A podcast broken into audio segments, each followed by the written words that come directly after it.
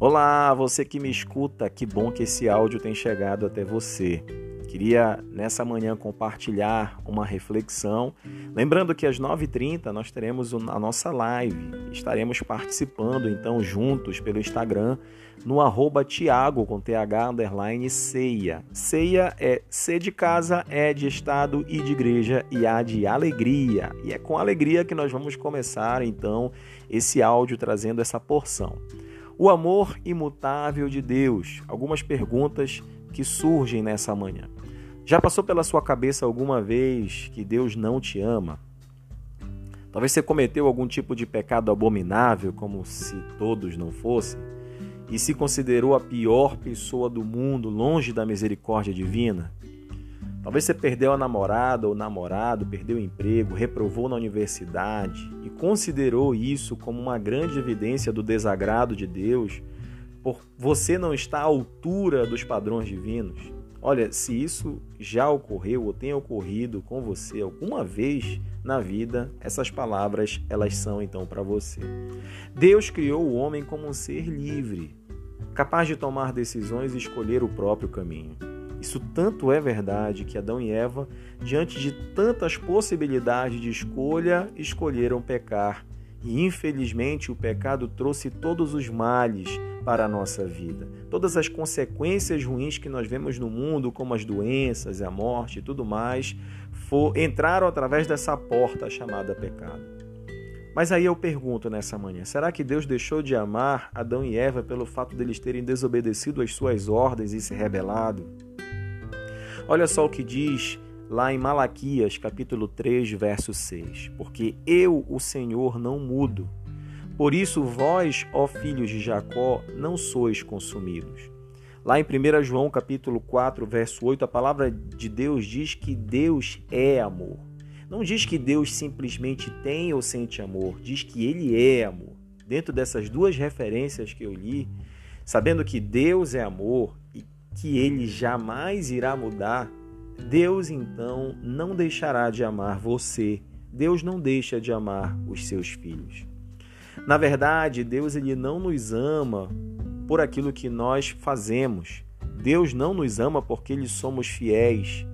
Deus não nos ama porque deixamos de fazer algo. Ele simplesmente nos ama porque faz parte do seu caráter amar. Olha só o que escreveu Jeremias no capítulo 31, verso 3. De longe se me deixou ver o Senhor, dizendo: Com amor eterno te amei. Por isso, com benignidade te atraí. Amor eterno é o amor imutável. É aquilo que dura para sempre. Deus jamais deixará de amar você, Deus jamais deixará de amar um filho independentemente do que ele faça ou do que ele deixa de fazer. Lá em Tito, capítulo 3, do verso 4 a 5, diz assim: Quando, porém, se manifestou a benignidade de Deus, nosso Salvador, e o seu amor para com todos, não por obras de justiça praticadas por nós, mas segundo sua misericórdia, ele nos salvou mediante o lavar regenerador e renovador do Espírito Santo então, depois da queda de Adão e Eva, a principal obra de Deus tem sido nos atrair para Ele. Atraí-os com cordas humanas, com laços de amor. Fui para eles com quem alivia o jugo de sobre as suas queixadas e me inclinei para dar-lhes de comer. Diz o Senhor, conforme está escrito em Oséias, capítulo 11, verso 4. Já no Novo Testamento, Queria citar Paulo, Romanos, capítulo 8, do verso 35 ao 39, que diz assim: Quem nos separará do amor de Cristo? Será tribulação, angústia, perseguição, fome, nudez, perigo, espada? Como está escrito, por amor de ti somos entregues à morte todo dia. Fomos considerados como ovelhas para o matadouro. Em todas essas coisas, porém, somos mais que vencedores por meio daquele que nos amou.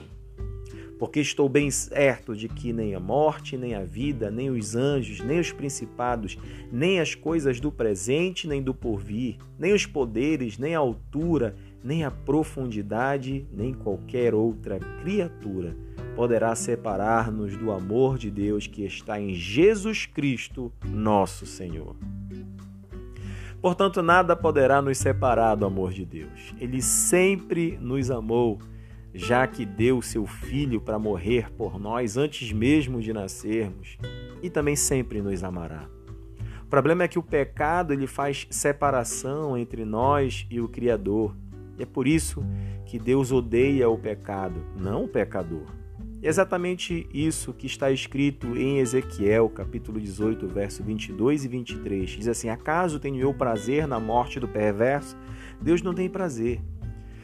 Diz o Senhor Deus: Eu desejo, não desejo eu, ou seja, não desejo a morte do perverso, antes que ele se converta dos seus caminhos e viva.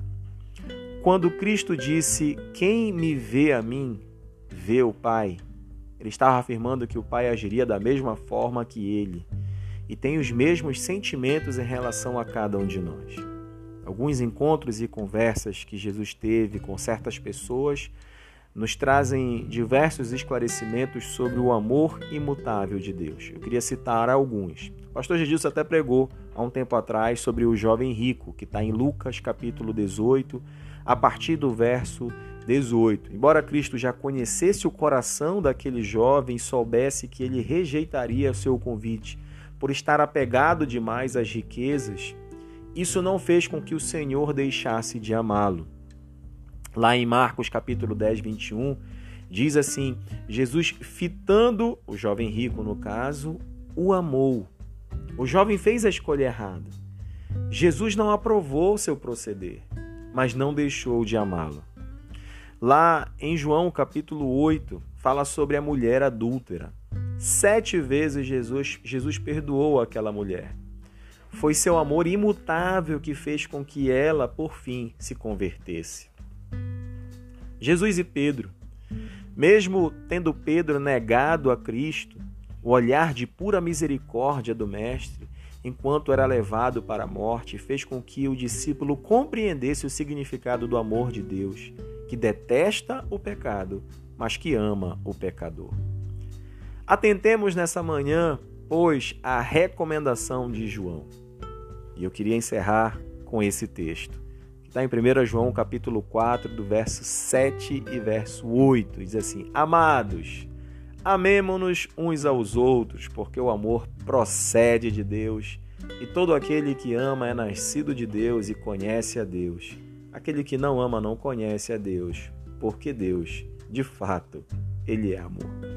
Tenha um bom dia, tenha uma ótima quinta-feira. Nos vemos em breve. Um grande abraço, Deus te abençoe.